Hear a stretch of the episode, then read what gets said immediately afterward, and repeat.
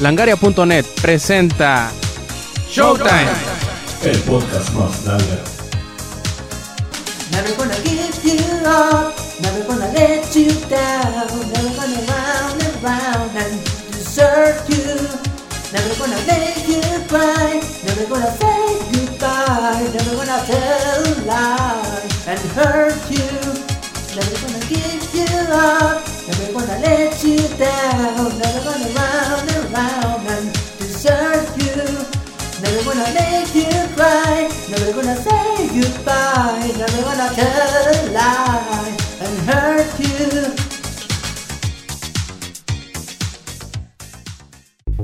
Bienvenidos a la edición número 31 de Showtime Podcast, este quien escuchan Roberto Sainz o Rob Sainz en Twitter.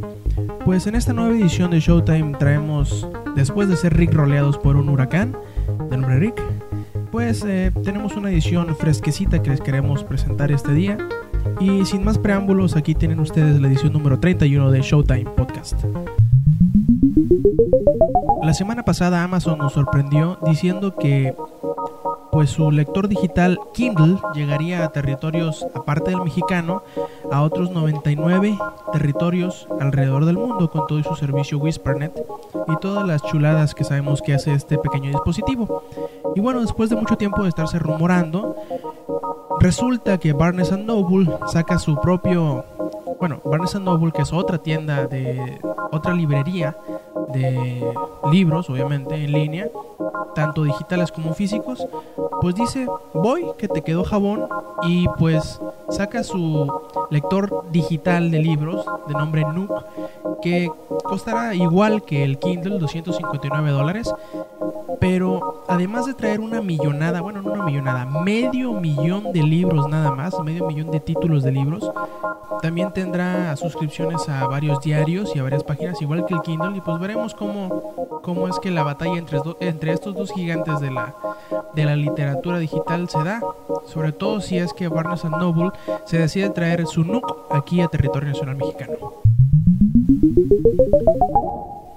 Hace unas cuantas semanas, hace un, mes aproximadamente, eh, Electronic Arts saca la nueva iteración en su franquicia de Need for Speed llamado Need for, Speed Shift, en el cual nos presenta una, una variante un poco más seria de la, de la franquicia que pues venía de una racha rápida y furiosa en donde los juegos se centraban más que nada en carreras callejeras y en evadir que, o más bien dicho, no permitir que los policías te atraparan, pues ahora ya es un, un simil o un simulador de, de carreras de, de, de, de automotriz, simulación de automotriz, sí, en donde pues ya es todo más eh, profesional, por decirlo de alguna manera. Y con esta nueva entrega, EA nos dice que toda la franquicia de Need for Speed ha llegado a un máximo o ha roto un nuevo récord que son que es vender 100 millones de copias de sus títulos.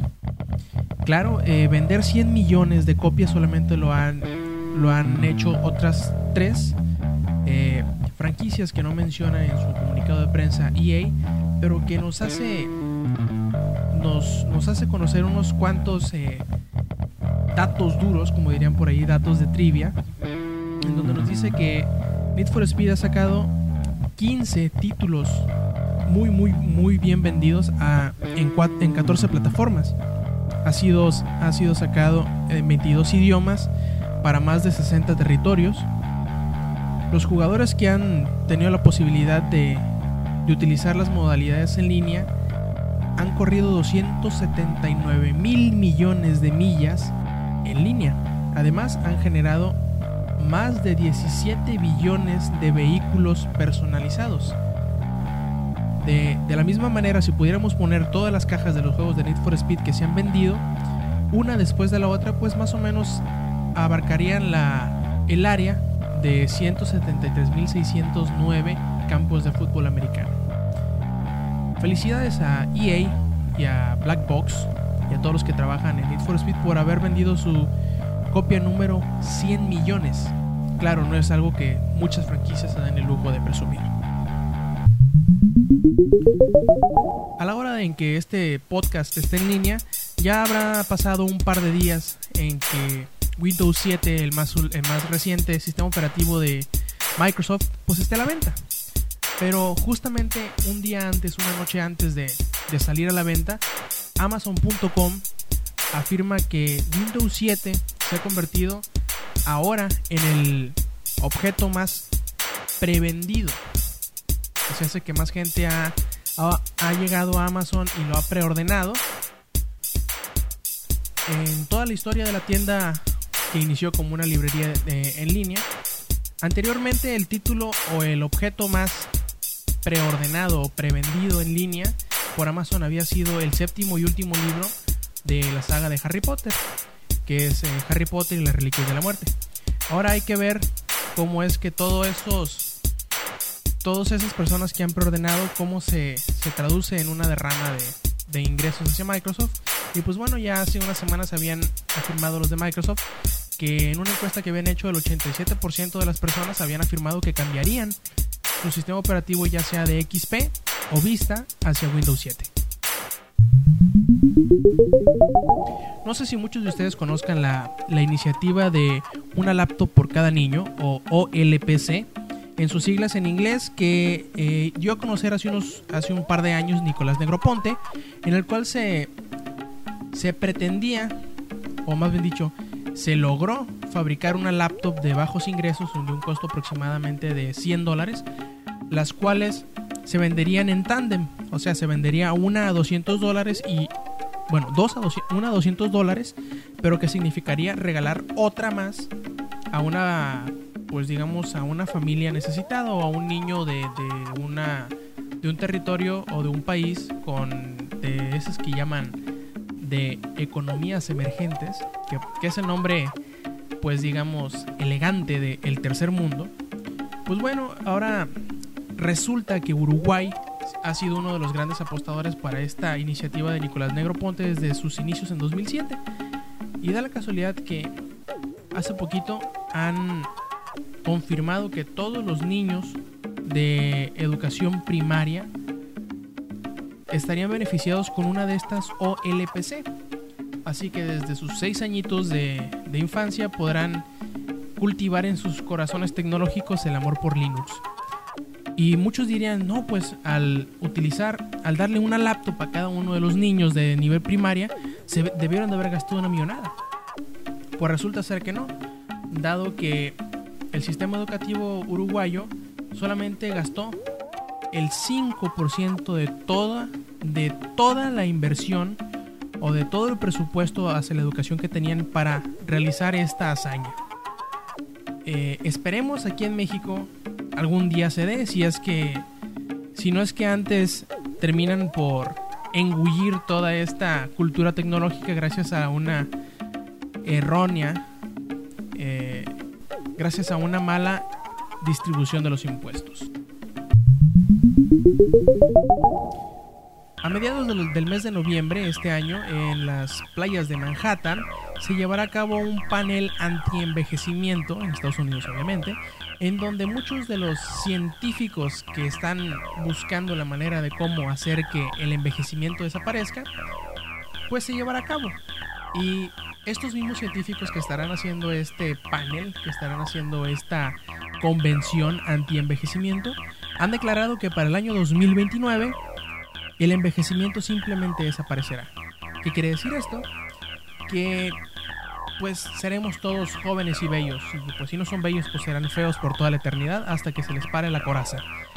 Y una de estas, una de las metas que se están implantando estos eh, científicos de anti-envejecimiento es poder eh, activar los genes que hacen posible la regeneración de los órganos para ayudar en los trasplantes.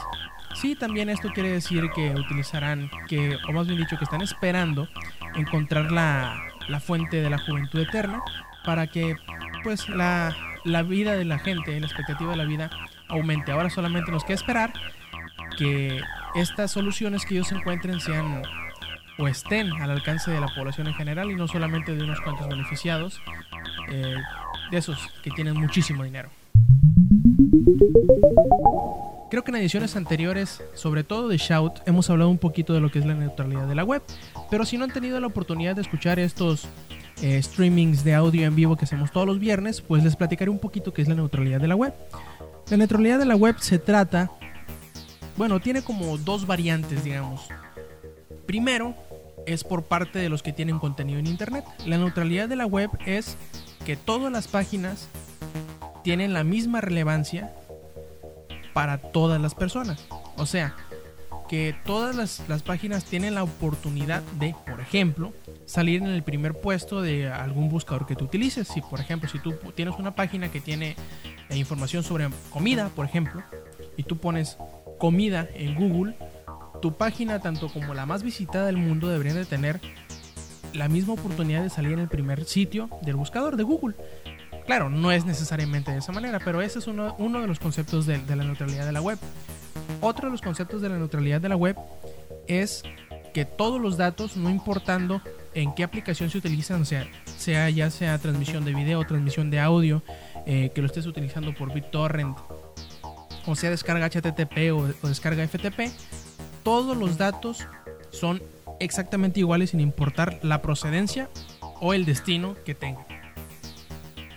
Ahora bien, eh, también la neutralidad de la web significa que no te pongan una restricción a las páginas que tú puedas acceder. Porque hace unos años estaban diciendo que se iba a poner una restricción en la web, que se iban a poner paquetes muy similares a lo que, a lo que es eh, la televisión por cable, donde solamente podrías acceder a tal o cual página. Digamos, tú contratas el paquete básico de tu internet, que te iba a tener YouTube, Wikipedia y yo qué sé, Hotmail, Gmail y todo eso. Pero si tú quieres acceder a otros sitios, tendrías que pagar una cobertura aparte, así como si fueran los pay-per-views de los canales de cable. Ahora bien, eh, la FCC, que es la, Comisión Federal de Comunicaciones en Estados Unidos, eh, está cambiando de, de, presidente. Y estos nuevos presidentes, se decía ya desde hace unas cuantas semanas que iba a imponer forzosamente lo que es la neutralidad de la web en Estados Unidos. Así que los proveedores de Internet no iban a tener ningún tipo de derecho ni ningún tipo de obligación de retener el tráfico de alguna persona. Pongamos, por ejemplo, que esté descargando mucho de BitTorrent. O sea, si tú estás descargando, estás utilizando el servicio que tú estás pagando, no importando que estés, que estés descargando, pues ellos no, no pueden ponerte trabas para que tú no disfrutes de tal o cual servicio, de tal o cual eh, software o de tal o cual contenido. Ahora bien, eh, este nuevo presidente Julius Genakowski eh, ha anunciado un paquete de regulaciones que requerirá a todos estos proveedores de servicios de Internet o ISP eh, darles cuatro libertades a todos estos, eh, habéis dicho, quitar las cuatro libertades eh, que se pusieron en 2005 en la, en la política, en el estado de la política del Internet. Y muchos están diciendo que esta, esta nueva regulación que quiere imponer la neutralidad de la, de la web como algo eh, necesario para todos los ISPs en Estados Unidos no son más que una serie de regulaciones que hacen que la FCC pueda tener el control total del Internet. O sea, no me chinguen. Si quieren, si quieren irse en contra de la neutralidad de la web, no pongan un no pongan un pretexto tan estúpido como decir que alguien quiere tener la totalidad de la web.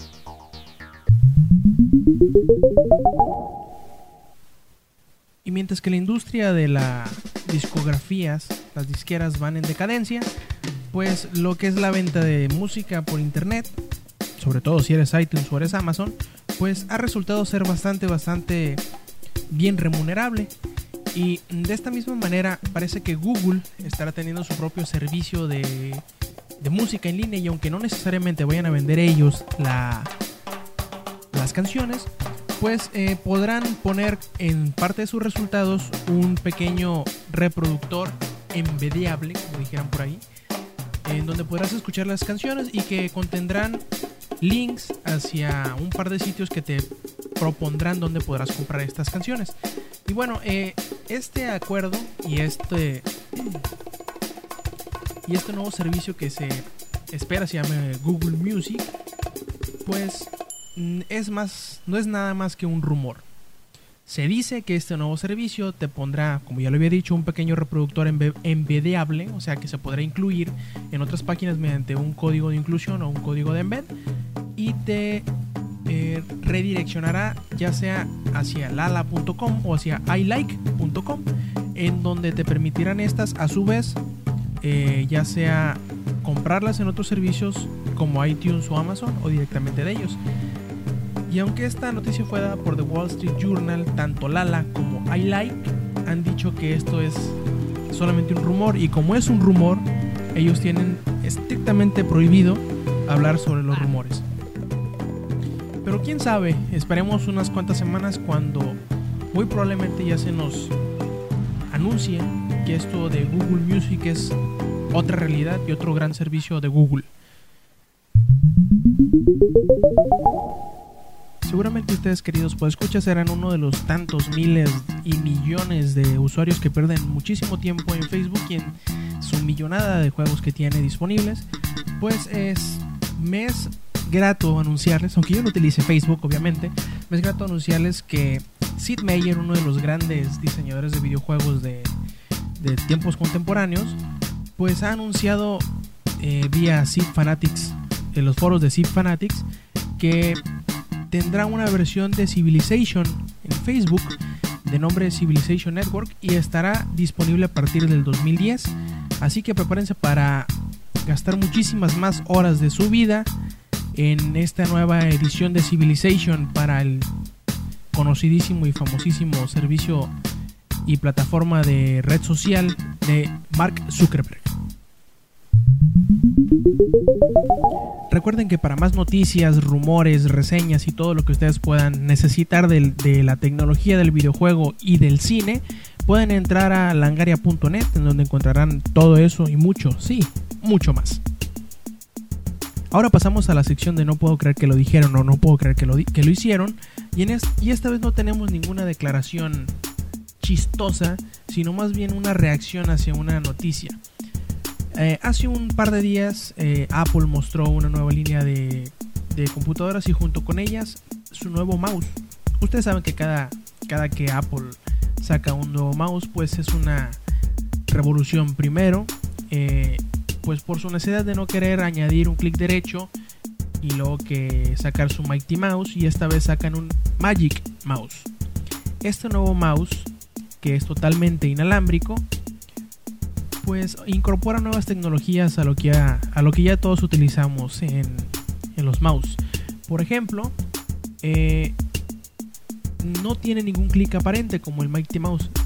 Pero si tú lo. Si tú haces el gesto del clic, pues sí es cliqueable, digamos. Sí es como un botón que puedes aplastar.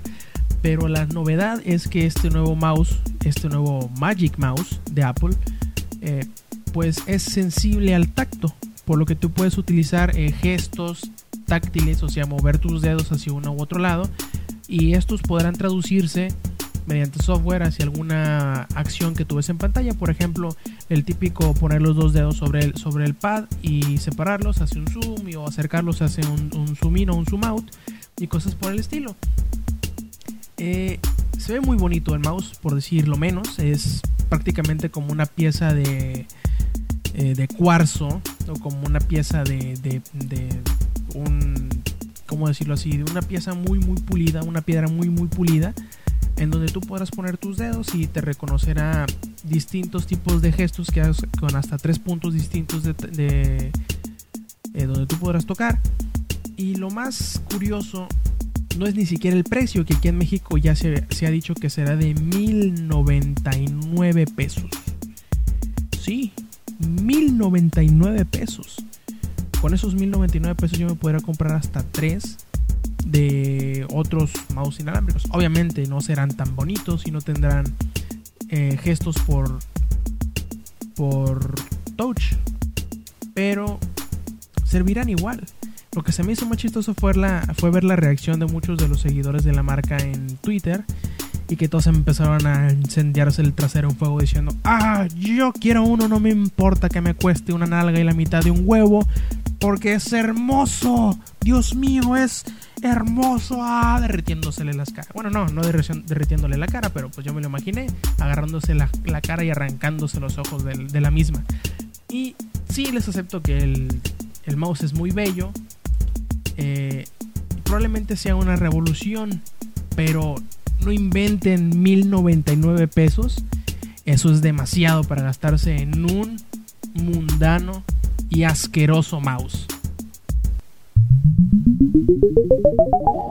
No sé si ya les haya contado eh, el curioso caso que está sucediendo con un juego eh, de nombre Bayonetta, en donde el desarrollador de este juego, que es Platinum Games, pues prácticamente se está deslindando de todo lo que tenga que ver con la versión de PlayStation 3 de este juego, que es, eh, ¿cómo decirles? Es una mezcla entre una película porno barata, entre Devil May Cry y entre Sarah Palin.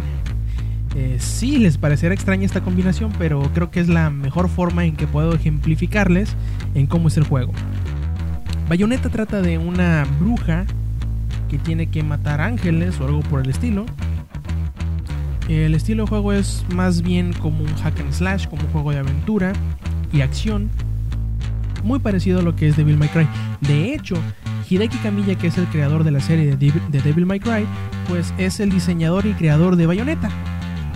Y el juego es entretenido, no les voy a decir que no. Eh, el juego se trata más que de irte a lo bruto de frente al enemigo a darle macanazo y medio, es de hacer que tu enemigo falle un golpe y a partir de este golpe que él falle, tú castigarlo.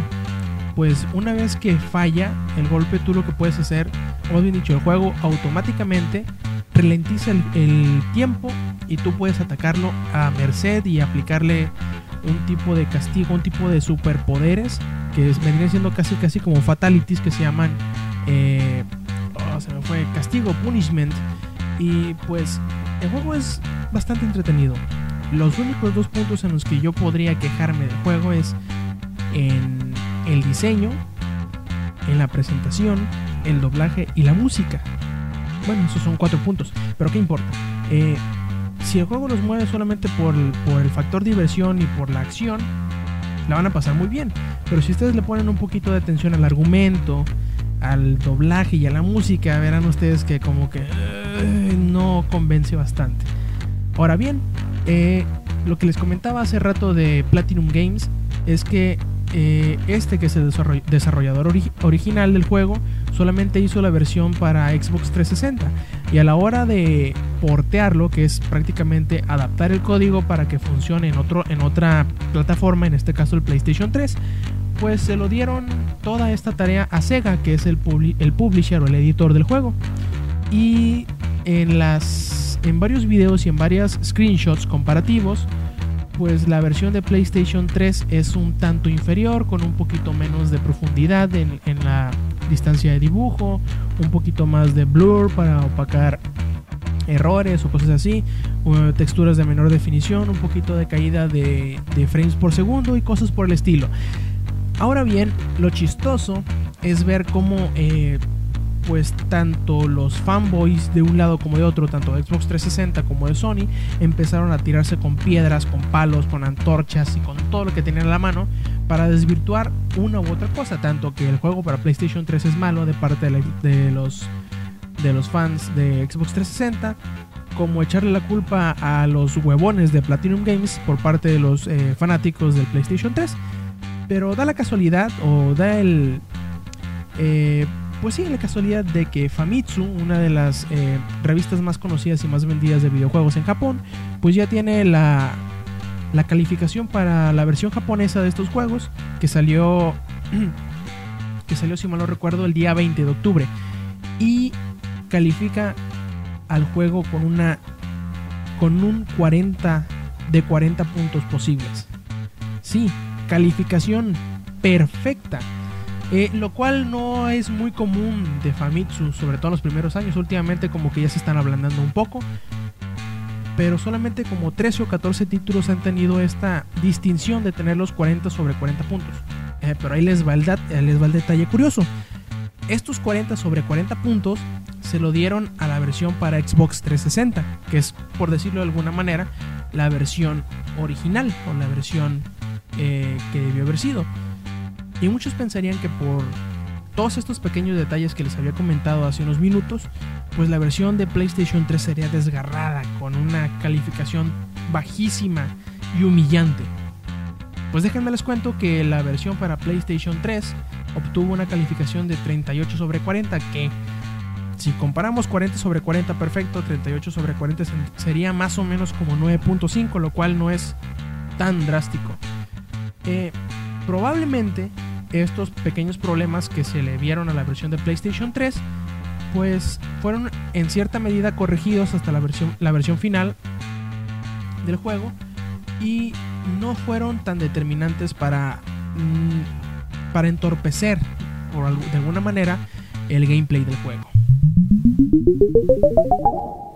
Y bueno, muchas gracias por habernos escuchado en esta edición número 31 de Showtime Podcast.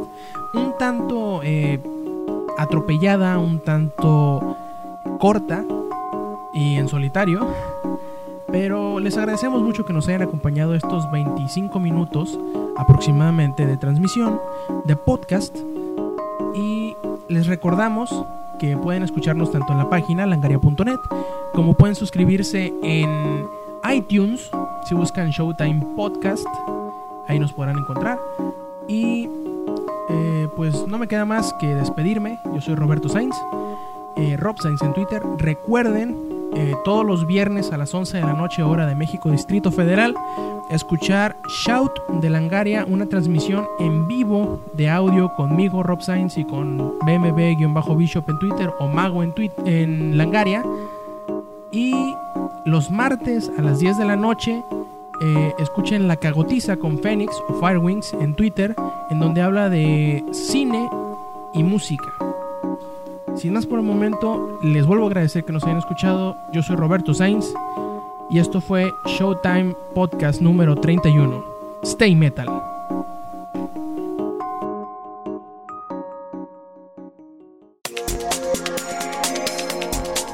Langaria.net presentó.